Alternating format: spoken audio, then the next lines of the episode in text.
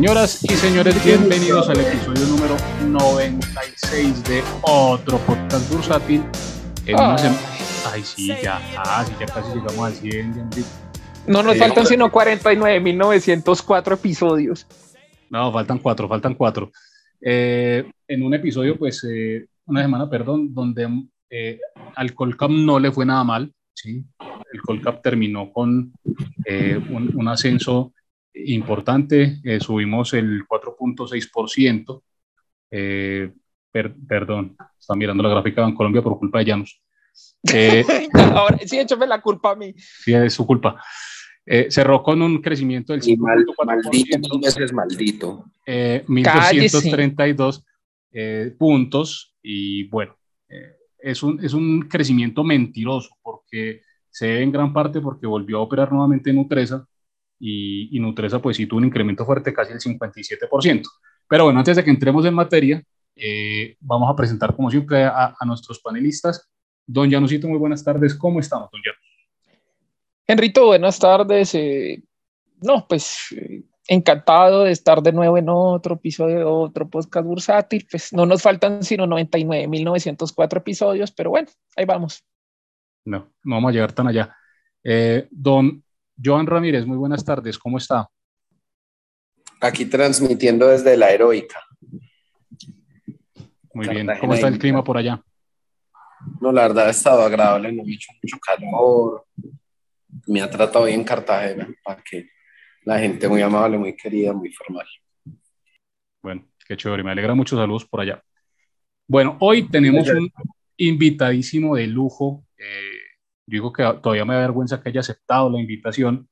Eh, él es eh, abogado, ha, ha sido eh, director jurídico de la Cámara de Com- Colombiana de Infraestructura, es una persona que sabe muchísimo de derecho, muchísimo de infraestructura, de proyectos de APPS, de transporte, en el Ministerio de Transporte también, en Aerocivil, en la Agencia Nacional de Hidrocarburos, en el Ministerio del Trabajo, mejor dicho, una persona con un bagaje, un bagaje impresionante, pero eh, cuya mayor eh, característica para que eh, esté en este podcast, eh, además de que conoce mucho técnicamente estas, de estos temas, es que hace parte también de eh, Caballito de Acero, un podcast y, y un canal de YouTube que, eh, que es inspiración de este podcast.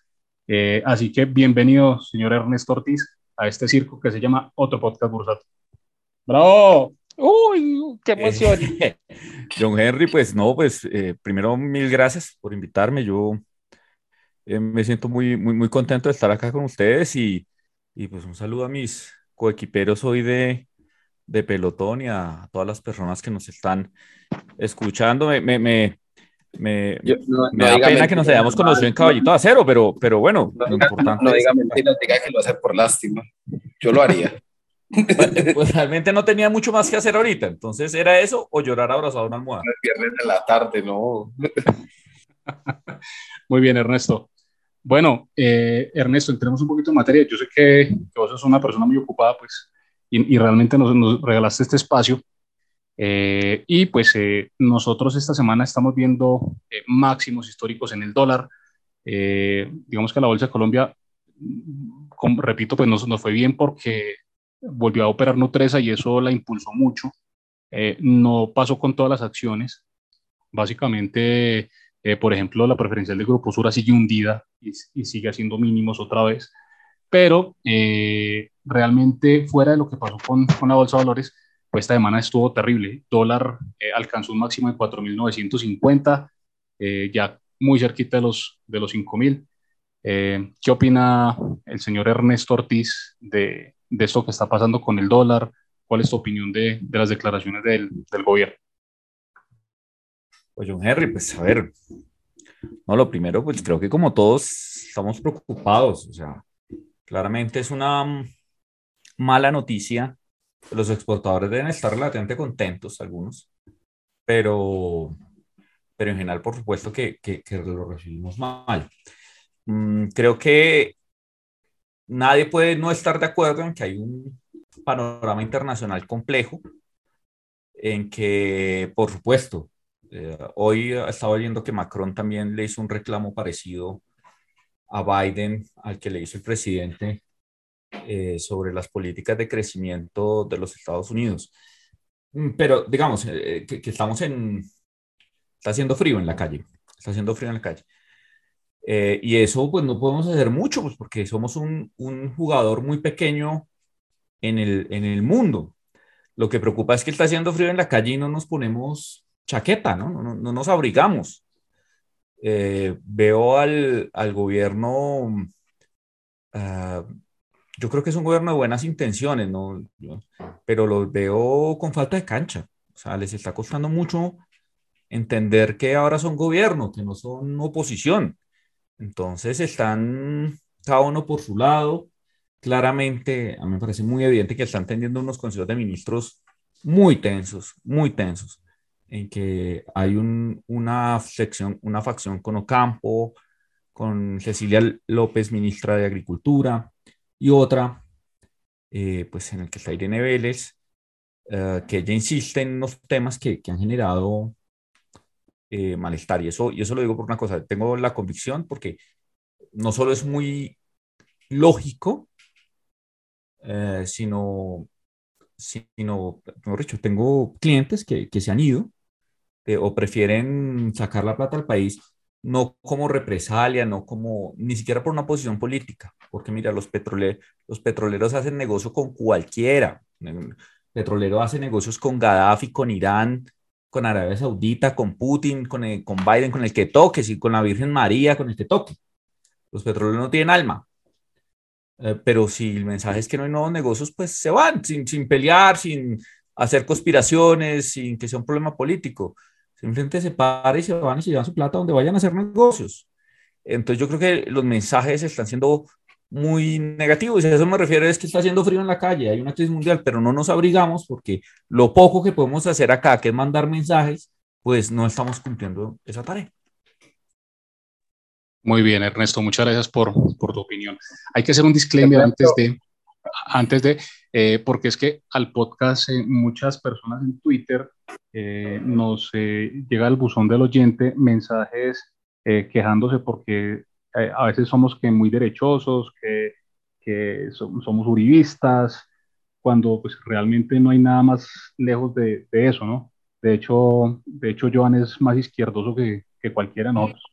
Eh, entonces, hay que hacer el disclaimer que Ernesto también está muy lejos de esa, de esa orilla, ¿no? Más lejos del uribismo creo que, que tampoco podría estar Ernesto. ¿Qué opinas? No, y eh, hay otra cosa, hay otra cosa y es que al buzón del oyente lo que más nos llegan son mensajes con insultos y groserías y eso es lo que más nos motiva a seguir adelante. Muchas gracias por esos mensajes. La, mayoría de insultos son merecidos, sobre todo si son para usted. Eh, no, lo otro, ay, no hicimos el disclaimer de que esto no es lo que se habla aquí no son recomendaciones de inversión ni, ni nada por el estilo, ni contenido. Ni siquiera contenidos, esto no es contenido ni nada. Bueno, bueno ahora, ahora tenía una pregunta para nuestro invitado. ¿Qué piensa de todas esas salidas en falso de la ministra? ¿Usted realmente cree que ella sí está preparada para ese cargo? Eh, ¿O cuál, cuál es, cuál es su, su impresión? Mire, eh, Joan, yo no, no, no, no, no soy de aquellos que piensan que la ministra no tiene la preparación o que no tiene, o que por ser filósofo no lo puede hacer. Realmente, hombre, lo que uno estudia en la universidad es una cosa un poco accidental en la vida. Lo que lo define a uno es su trayectoria, lo que ha hecho. Lo que ha hecho. Yo he visto muchos abogados que estudiaron derecho y nunca lo ejercieron y pues no son capaces de pegar, de sacar un preso con boleta de libertad, ¿sí? Eh, y viceversa, gente que no estudió, pero que pues ha tenido mucha relación y, y con, con, el derecho, y entonces funciona bien. Eso no, no, cree, y menos la filosofía, que es una más o menos aprender a, como a pensar estructuradamente. Eh, digamos que no, no me preocupa su formación, como le preocupa a algunos. A mí lo que me preocupa es la falta de cancha. Es, es, que, es que lo que no está es, no le falta mejor dicho, no, no, no, no le falta estructura intelectual para hacerlo. Lo que le falta es aterrizar en la vida que es ser ministro, ¿cierto? Eh, como, como una vez, eh, no es de mi agrado ese político, pero, pero Andrés Pastrana definía bien un ministro, decía, los ministros son MIT, tienen que ser manzanillos y técnicos, entonces, claro, está muy bien que sepa un montón de cosas, eh, pero también, también tiene que saber manejar en la política. Y, y, yo principalmente veo el déficit, es que no, no, no sabe cuál es el papel de un ministro, cuál es su rol, qué, qué es la responsabilidad política, cómo el presidente no puede salir a defenderla. Si el presidente está defendiendo un ministro, yo estoy haciendo mal mi trabajo. ¿Sí? No, no, y lo otro es que mira, mira que a Ocampo es el que le toca salir y como apagar incendios con una botellita de agua y unas personas. No, hombre, hay que subirle el sueldo, hay que salir a marchar para que le suban el sueldo a Ocampo. No, Dios mío. Yo estoy viendo a ese señor y yo lo amo, señor Canocito. Claro, pues, imagínese, imagínese, eh, la cosa es tan grave que la derecha colombiana está defendiendo un cepalino. Sí, es, o sea, ese es, ese es el nivel de la angustia en que están. Eh, pero, bueno, para terminar la, la idea de la ministra, ¿qué pasa? Entonces, todo el mundo se preocupa que porque fuera de eso, porque no, no, no, pues no tiene como el conocimiento de, del sector. No, yo creo que ya tienen conocimiento del sector, sí lo tienen, la verdad. Lo que no tiene es el conocimiento tradicional del sector. Entonces ya ha estado es en la otra orilla, ¿cierto? Eh, y también es válido. Lo que pasa es que tenemos que dejar un poco la ingenuidad, hombre. Eh, yo he sido profesor universitario toda mi vida, pero una cosa es la universidad y otra cosa es aterrizar a la vida. Y, y ella, por haberse leído cinco artículos maravillosos, pues, pues no puede creer que eso va a coger y se va a botar un poco de tesis. O sea, uno no puede coger en una crisis mundial que primer gobierno de izquierda en Colombia en 100 años. Eh, porque no es cierto que sea el único, no. En, José María Melo fue socialista por allá en 1853. Eh, pero bueno, pero en más de 100 años, primer gobierno de izquierda, todo el mundo nervioso, todo el mundo asustado. Y la primera acción de la ministra de Minas es ir a decirle a unos empresarios que están asustados que hay que decrecer. Eso sí, yo sé que hay 50 mil textos que hablan del decrecimiento, pero eso no puede ser un mensaje de un ministro. Eso es uno responsable.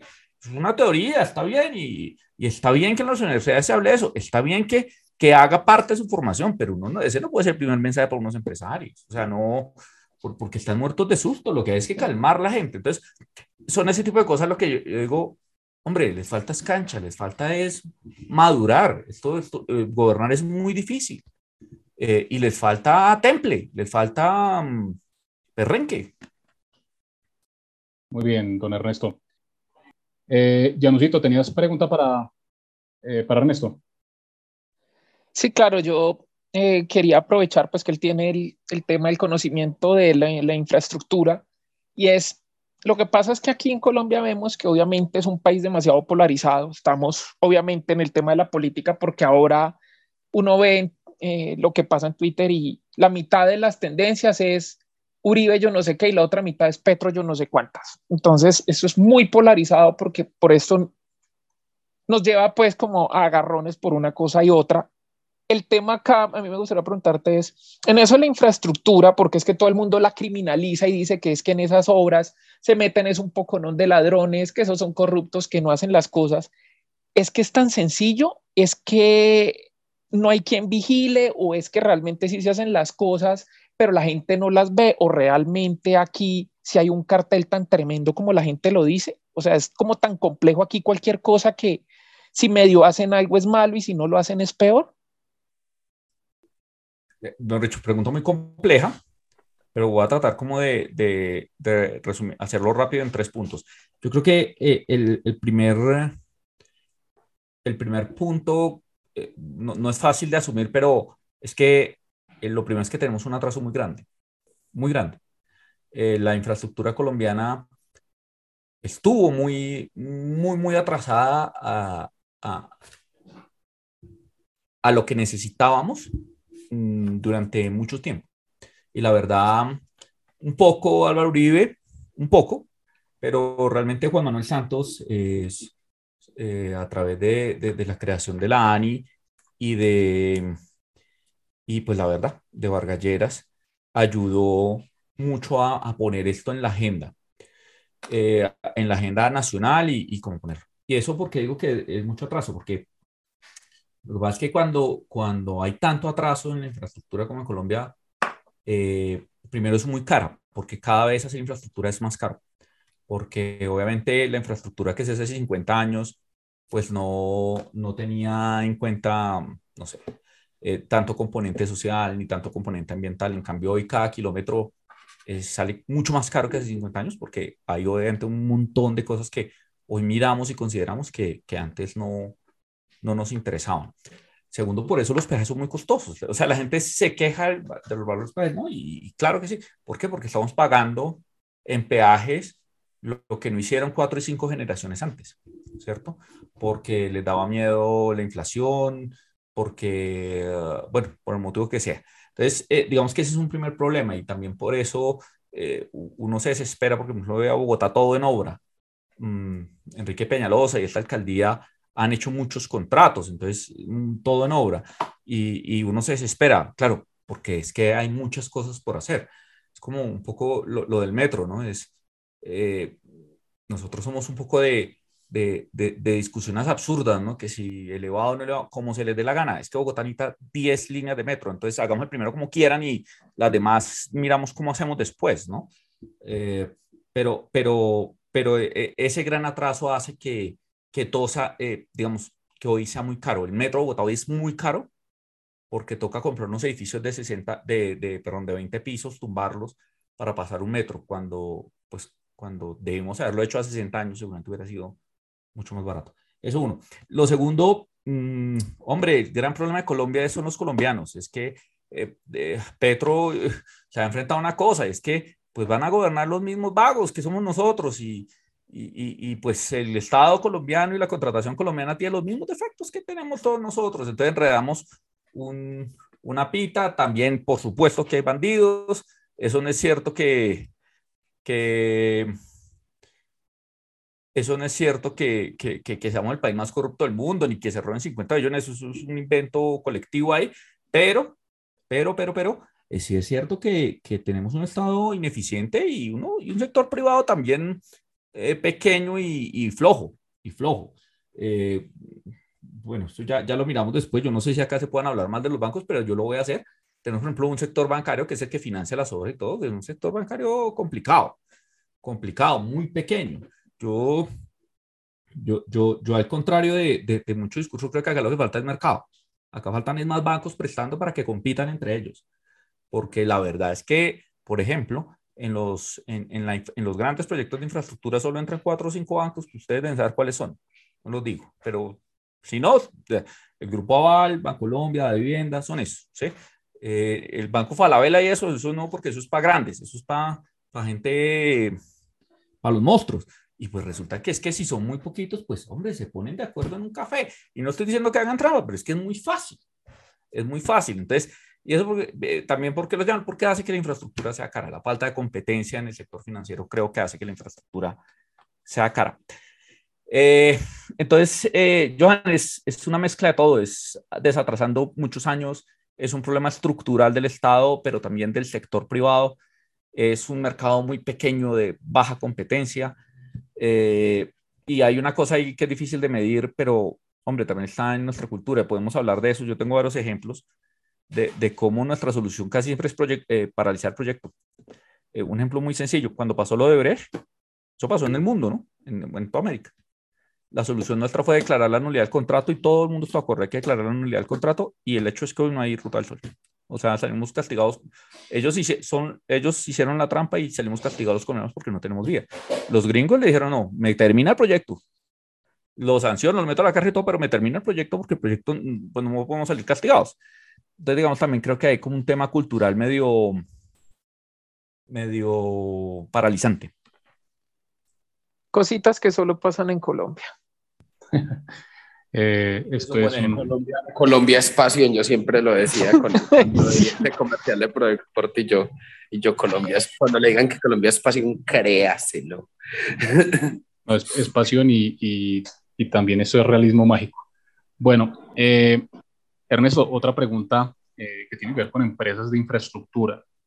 Eh, ¿Vos cómo ves al, al alcalde Quintero Calle con todas las pretensiones que tiene con, con, con concreto porque pues básicamente ya le está poniendo nombre y apellido al tema. Cuando él habla de los empresarios y de los que eh, el desfalco y de Hidroituango, etcétera, ya, ya le pone nombre y apellido. Eh, ¿Qué opinas de esas pretensiones? Qué busca él con, con, con esas eh, noticias y, y, esos comentarios que hacen redes sociales y, y, al público en general y que tienen a la acción. Pues yo tengo una cosa, nosotros que seguimos el mercado bursátil, eh, la empresa probablemente más barata en términos de valoración en, en, en, mercado versus precio en libros, en este momento puede ser con concreto que está, debe estar alrededor de el punto 15, es decir, un 15% eh, del valor en libros es, el precio actual. Está cotizando como si estuviera pues quebrada. Eh, ¿Qué opinas de, de Hidroituango y de, del alcalde Quintero Calle? Eh, mire, yo, yo, yo eh, lo, lo, veo como de dos puntos. Uno, creo que Quintero está privilegiando la política y sus opciones electorales, que él, en su cabeza, yo no sé si sean reales o no, pero, pero, pero que cree que, que, que tiene a lo que necesita el proyecto. Ese es un proyecto eh, pues con sus problemas, por supuesto, no los tengo que repetir y, y, y, muy desafortunados, la verdad. Pero creo que Antioquia y el país necesitan ese proyecto y el proyecto hay que acabarlo y sacarlo adelante. Y no se acaba ni se acaba adelante así. Si él tiene que demandarlo, si tiene que meter gente a la cárcel, eso pues que lo haga y que ponga los, los, los las denuncias y, y se lleven los procesos y todo, y eso está bien y que responda que tengan que responder.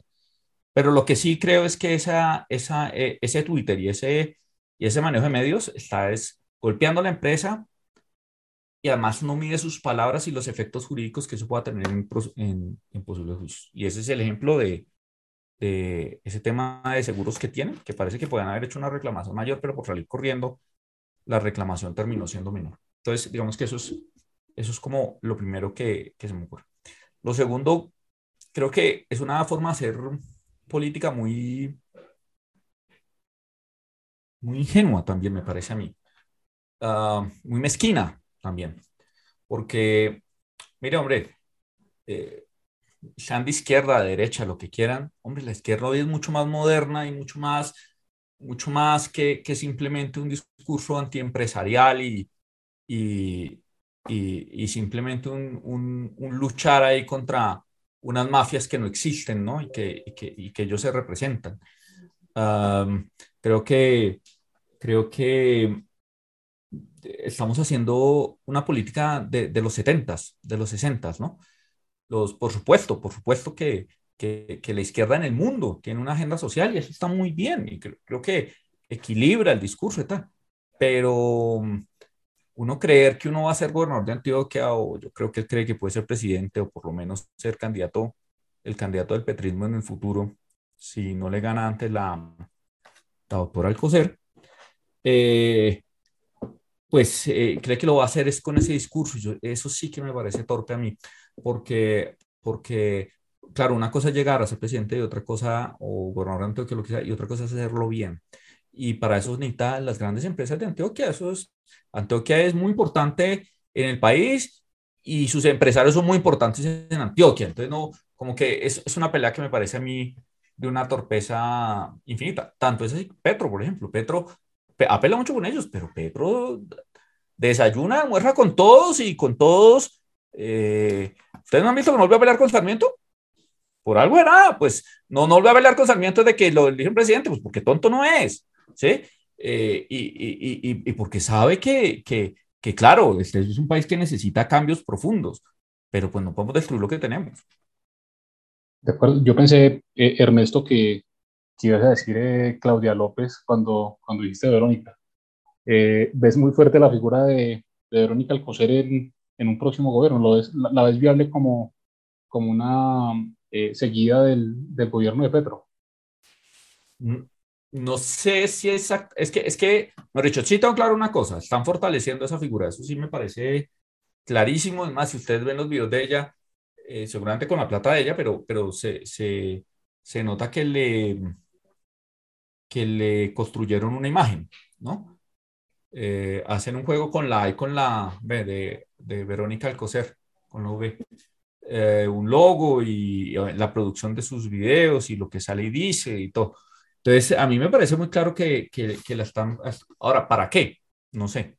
No sé si es para ser gobernadora de, del Atlántico, para ser alcalde de Bogotá, para, me parece que pensar que pueda ser la próxima presidenta, me parece que no, eso sí no lo veo porque, porque ahí hay mucha gente haciendo fila y, y, y, mucha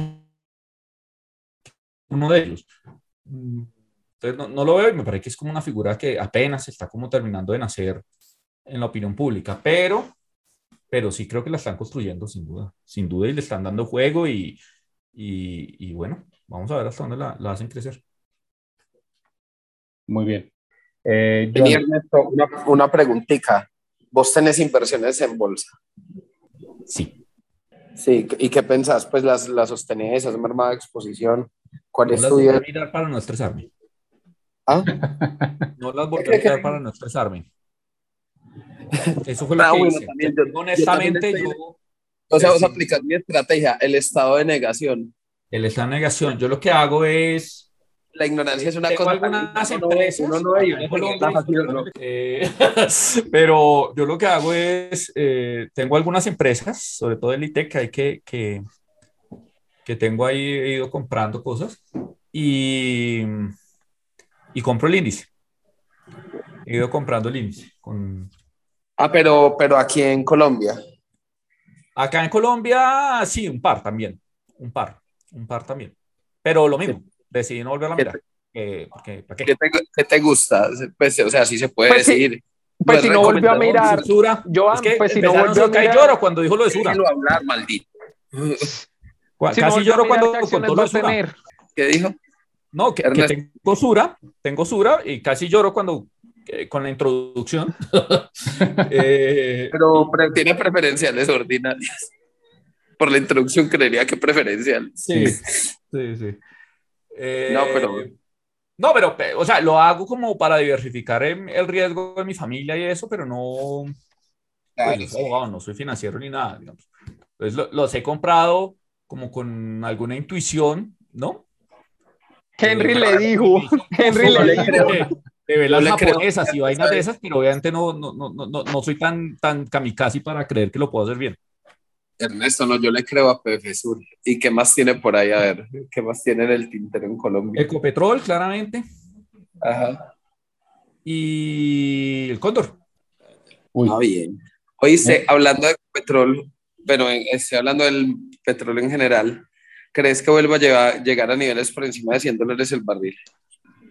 Yo creo que eh, la guerra de, de Ucrania y, y Rusia lo va a empujar. Creo que sí. Creo que, es más, me parece que está artificialmente bajito por, la, por los anuncios de, de Biden, de 15 millones de, de barriles adicionales, pero, pero eso no es sostenible porque esa es la reserva para, o sea, esa es la reserva de Estados Unidos para la Tercera Guerra Mundial. Entonces no se la van a gastar toda y en algún momento van a cortar y yo creo que eso va a volver a, a subir. Me parece que, que, que, que, además porque ha demostrado una cosa y es, uh, no sé si vieron Ah, la semana, esta misma semana, eh, Scholz, eh, el, el, canciller alemán, anunció que no van a cerrar los, los reactores atómicos. Y eso solo lo menciono por una cosa, es que las, las, la transición energética eh, cambió, cambió la forma como la estaba haciendo Europa y el mundo. Entonces, vamos a mantener, creo que se van a revalorizar las formas clásicas de, de, de energía, ¿sí? pero se va a acelerar lo otro. Entonces, digamos, creo que hacer más, más drástico el cambio, pero vamos a, echar, vamos a tener que echar, o estamos echando mano de las formas más, sí, también las que más contaminan, ¿no? Eh, con el ejemplo que estoy dando, Bélgica hizo lo mismo, eh, están prendiendo en, en, en, en, Alemania, están prendiendo las termoeléctricas que no las prendían hace 25 años, o sea, carbón, lo que toque, pero en invierno no se van a morir de frío porque, porque no tienen, pues, gas. Bueno, súper, súper esa, esa opinión ahí. Señoras y señores, bienvenidos de nuevo a otro podcast bursátil. Tenemos el honor, el privilegio, el orgullo de tener un invitadazo, el señor Oscar Cadena. Don Oscar Cadena, bienvenido a un nuevo episodio de otro podcast bursátil. ¿Cómo está? No jodas, el invitado ya es otra persona, no soy yo, viejo. Muy bien. Bueno. Pero bien, gracias. Ah, pero como casi no se conecta. No, pero pues sí, mi hijo estaba corriendo para desocuparme, para poderme conectar a la grabación. Bueno. Compró de todo. Eh, yo, yo, sigo con, con pregunta para, para Ernesto, eh, ya que hablo que, que, tiene el cóndor. El cóndor, pues, está, este año ha tenido una valorización súper importante, ¿cierto? Salió una noticia fundamental que la, la, disparó porque estuvo cerca de los casi 500 pesos y, y ya está por los 1400. Eh, ¿qué, ¿qué, le viste al cóndor? ¿Cuál es tu, tu view de esa empresa y por qué, por qué invertiste en el cóndor? Básicamente porque, porque me parece un buen, un buen constructor. Es, eh, mm, siempre he, creído, mejor dicho, estoy convencido que sobre todo en el sistema APPs, en el 1508, el éxito es de las empresas que cumplen. Y eso me parece una empresa cumplidora. Entonces, en ese sentido, me parece que, que a largo plazo, eso sí me parece que es a largo plazo, porque um, digamos que esto que estoy contando de, de, que las empresas cumplidoras son las del éxito, son, es algo que en infraestructura se ve pues en un espectro muy amplio. Uh, pero no, y éxito es una gran empresa. y éxito es una gran empresa. Me emocioné ahora que habló del éxito. Tenía que salir con el chiste del éxito, listo. Sigue Ernesto, qué pena. Y entonces, digamos que en ese sentido, eh, a largo plazo me parece que, que es una, una acción chévere. Ok. Eh, don Oscar, ¿tienes alguna pregunta para, para Ernesto? Sí, respecto al cóndor, eh, la perspectiva con la que lo ves, lo ves mediano, largo plazo, eh, digamos que es el, el tema del el ser buen constructor que me, nos mencionabas que, que, es la razón por la que invertías. ¿Hasta qué punto le ves potencial de ser resiliente a, al entorno económico que se viene?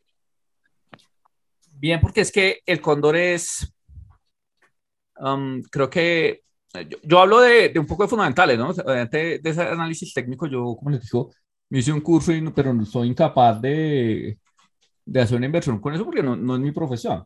Eh, entonces, yo, yo, un poco porque, porque la conozco, digamos. Pero, pero es que me, me parece que es una empresa muy chévere porque eh, es, juega en dos mundos y juega eh, es un buen constructor puro y duro, pero también es buen concesionario. Entonces, digamos que, que eh, por ejemplo, ahorita con, con, esta situación compleja, si hay que generar gasto, pues me parece a mí que la mejor opción que tiene el gobierno es con las iniciativas privadas, que es poner los, los privados a gastar plata. Entonces, es, es, un poco de, de un keynesianismo extraño en, en, el que, sí, mover la economía a través de infraestructura, pero infraestructura eh, pagada por los privados. Entonces, digamos que... Entiendo. Entonces, eh, digamos que en esa medida creo que es, puede jugar ahí o puede jugar, que me parece fácil que Petro en una medida contracíclica le meta mano a la infraestructura pagada por el Estado ya, ¿cierto? Eh, digamos que puede jugar en ambos, en ambos mundos. Entonces, yo lo veo bien, yo creo que, que, que puede salir al otro lado. Ernesto, ya que tocas ese tema, eh, ahí requeriría un perfil, llamémoslo ejecutor, que nuestro benemérito presidente no ha demostrado hasta ahora. Yo hago un resumen y digo, bueno, el hombre está tratando de acabar con, con la exploración y la explotación porque él habla de una transición energética, eh, pero eso tiene dos vertientes. Lo que tú mencionas es de pronto parte de una de esas vertientes y es eh, cómo reemplazas esos flujos que produce la explotación y la exploración. La otra es, eh, si tú lo analizas, para hacer esa, esas medidas contracíclicas se necesita una presidencia ejecutora y nosotros lo que tenemos es un declamador. Te pregunto, en tu experiencia, ¿qué tan normal es que dos meses después aún no esté la ley del plan de desarrollo y no se haya ejecutado el primer COMPES de política económica, habla de reemplazar eh, la exploración y todo lo las energías fósiles, pero no hay un plan de trabajo claro. ¿Cómo, ves eso? ¿Cómo, ¿Cómo ves qué tan factible sea que sí el presidente logre ejecutar algo? Pues Oscar, lo que pasa es que el gobierno es muy grande el gobierno nacional es gigantesco. Entonces, mm, yo he sido un convencido que uno, más que votar por una persona, no debe votar por un equipo. Entonces, eh, lo que pasa por el presidente es, es muy pequeño. Realmente si uno no, si uno no logra tener un equipo de gente que, eh, que digo dos cosas, obviamente que sea capaz, pero también que sea valiente, porque, porque ser funcionario es duro. Eh, pues no lo va a lograr. Y yo creo que al margen de, de, lo que uno pueda pensar de Petro y eso, eh, creo que su gran talón de Aquiles, o sea, donde más débil es, es la falta de equipo. Yo creo que el día que Petro se... El, el, día que Petro ganó, eh, eh, bueno, ¿y ahora qué hacemos? O sea, es como el perro que, que coge el carro, ¿no? Entonces, eh, porque uno, uno para ser presidente, bueno, te nombra presidente, te, te eligen presidente y necesitas 15 amigos ministros que sepan de eso.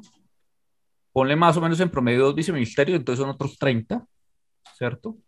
Más son siete superintendencias, más los directores del departamento administrativo, los secretarios generales, tata.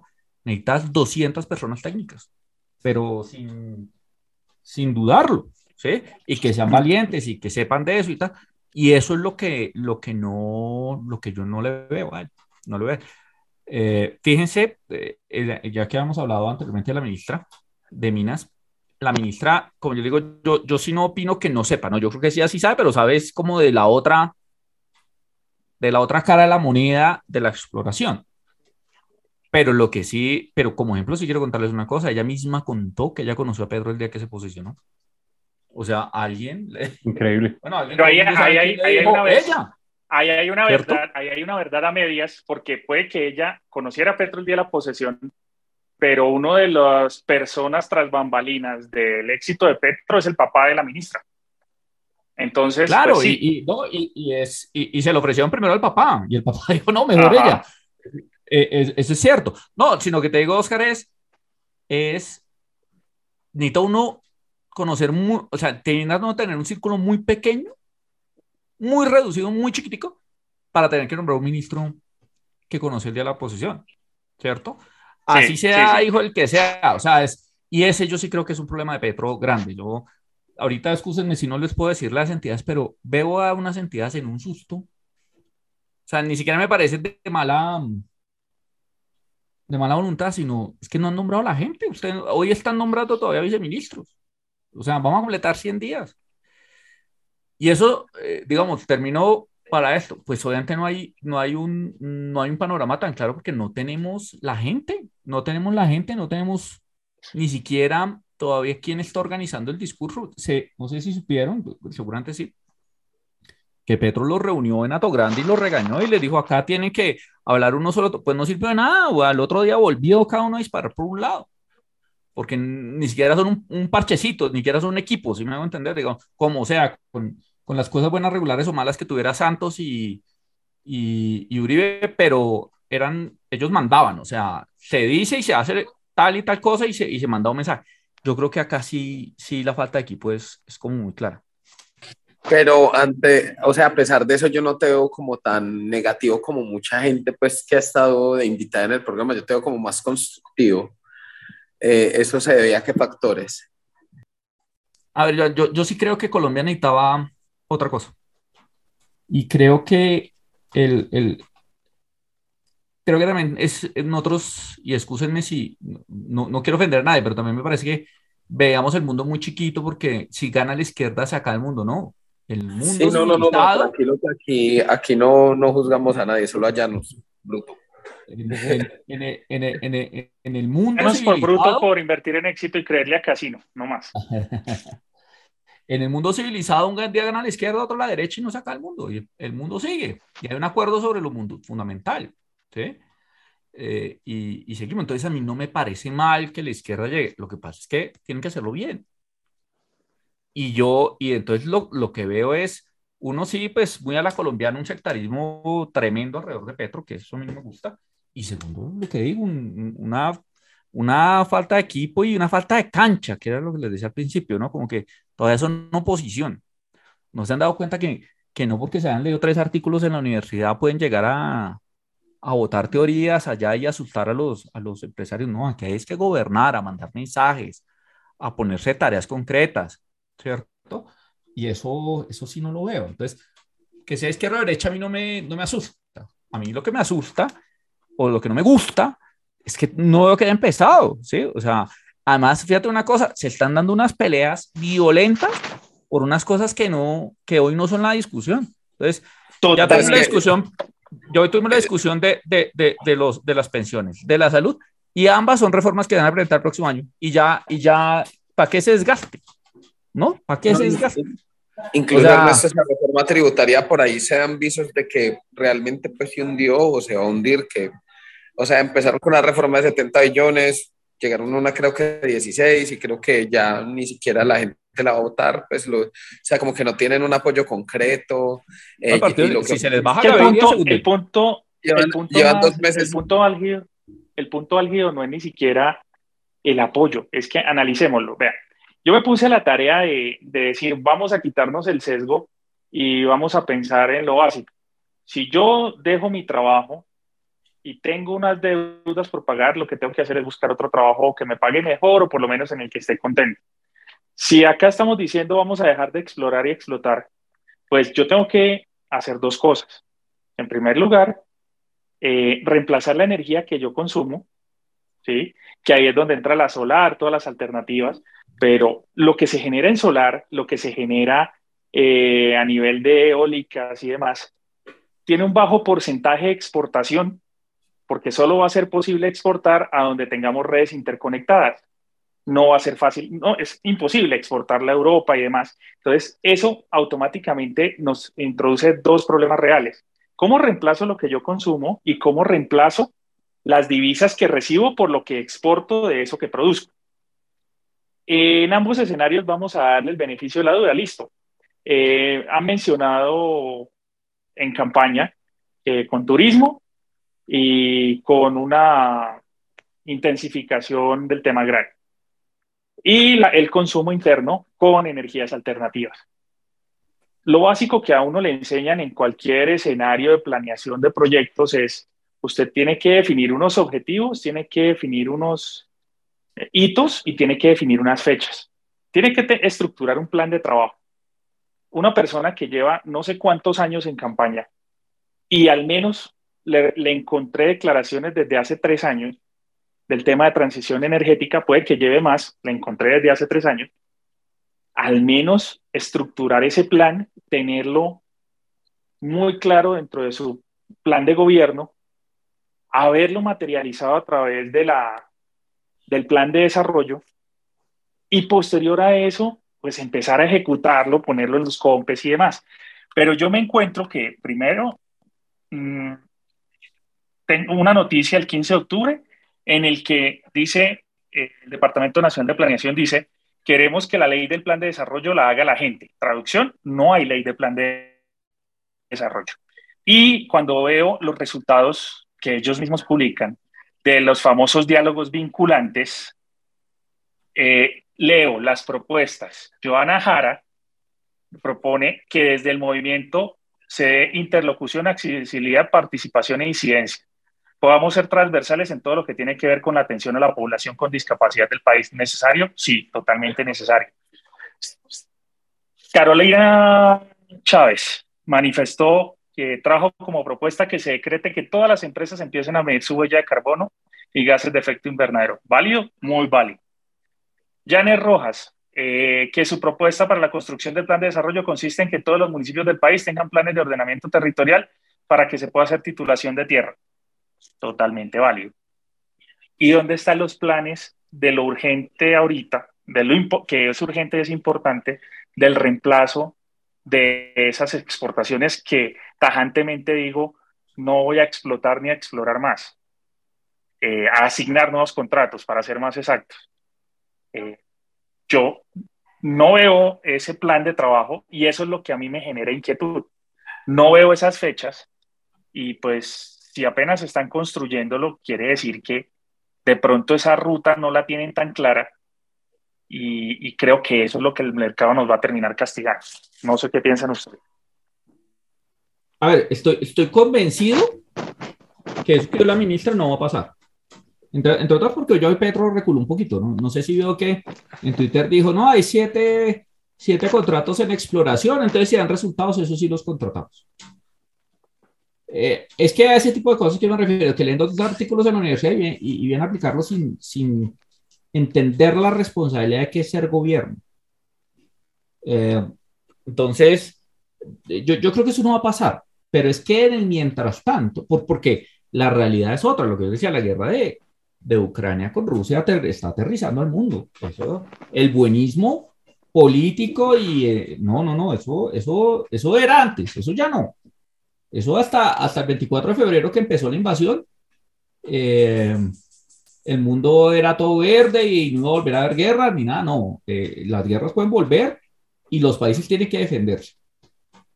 y eso está mandando a Europa y todo, lo que les decía, aprenderlas y aprender otra vez las, la, la, energía atómica y todo, porque, porque hay que Entonces, yo sí, la verdad, creo que la realidad nos va a llevar a que eso no, a que eso no va a ser. Lo que pasa es que el mensaje es suficientemente malo para, para sacar la plata, porque es que si a usted le dicen, eh, esos señores no tienen problema de invertir en cualquier lugar del mundo, entonces si usted le dicen a un negocio, pues se van, ya la plata debe estar en, en Venezuela o en, o en Perú, donde sea que sí vaya a haber negocios, ¿sí? Eh, eh, eso, y, y, no es una persecución política, no, no, no, es, no es que lo odien, es que los señores del petróleo son pragmáticos. Entonces, se irán donde ellos, donde, donde sí puedan hacer negocios. Entonces, el, el estoy seguro que eso no va a pasar, porque, porque la realidad nos va a arrollar, porque cualquier ministro de Hacienda que pongan ahí les va a decir, están locos. ¿sí? Pero, pero, pero, hacen el daño. El mensaje hace el daño, hace el daño porque, eh, eh, eh, hablando un poquito de infraestructura, pero es que es, que es Mire, conozco dos inversiones muy grandes en el país, férreas, como las quería el presidente, que él quiere sobre todo invertir en férreas, que se fueron del país porque eran básicamente trenes para transportar hidrocarburos. Entonces esa plata ya está en otra parte, ¿cierto? No, y, sin ningún sesgo político. Ah, no, aquí no, aquí no, aquí no hay negocio. Bueno, vamos a otra parte, sin problema.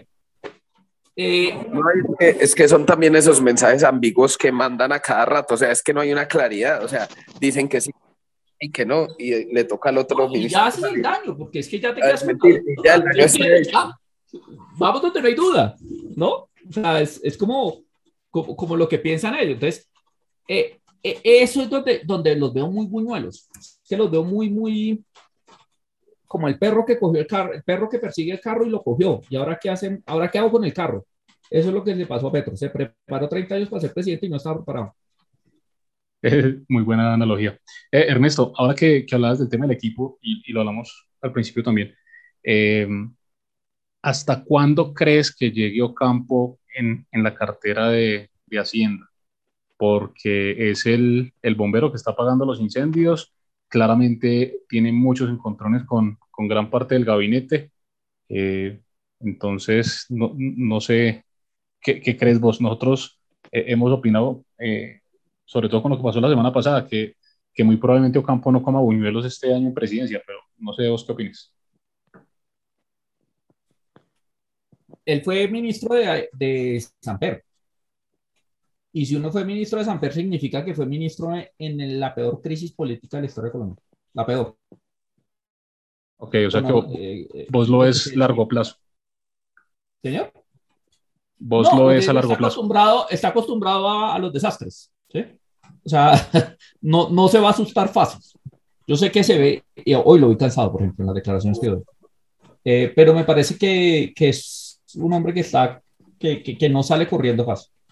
Lo que sí puede pasar es que, al contrario, Pedro se canse porque, porque es un hombre, claro que es cepalino y todo, pero, pero dentro de una ortodoxia, cepalina, pues, pero ortodoxa. En cambio, el, el, en cambio Petro cree que es economista. Entonces, eh, me, me, parece es que la pita se puede reventar es por el lado de que Petro se case y que le digan que no. Ok, ok. Interesante. Eh, ya nos tienes pregunta. Mira, Ernesto, lo que pasa es que yo estos días hablaba con alguien y tocaba el tema del petróleo ahorita que lo estábamos hablando. Y yo le decía algo y es que es muy complejo acá porque pues uno obviamente quiere ser como posibilista, o sea, no se trata de que uno encuentre todo lo malo y critique todo y que, o que uno vaya a salir a decir que es que todo es muy bueno pintándose pajaritos en el aire. Entonces yo le decía, mire, uno siendo posibilista, ¿cómo piensan en una industria como minera, petrolera, que es la que más dólares le trae al país, ¿cómo quieren que el dólar no esté subiendo?